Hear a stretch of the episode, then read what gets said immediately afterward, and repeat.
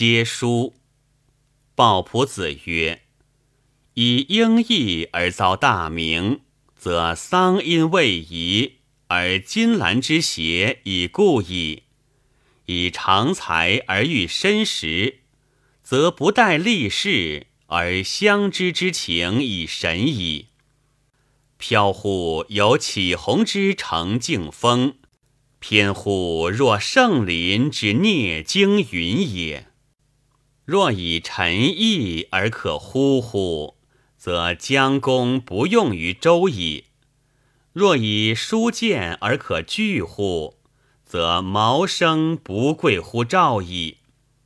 若积素性乃托正，则宁戚不显于齐矣；若贵素名而委任，则陈韩不露于汉矣。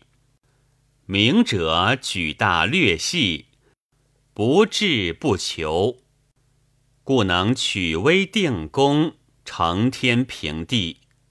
岂肯称心而窜，属力乃吹，并侠弃臂，披毛取眼哉？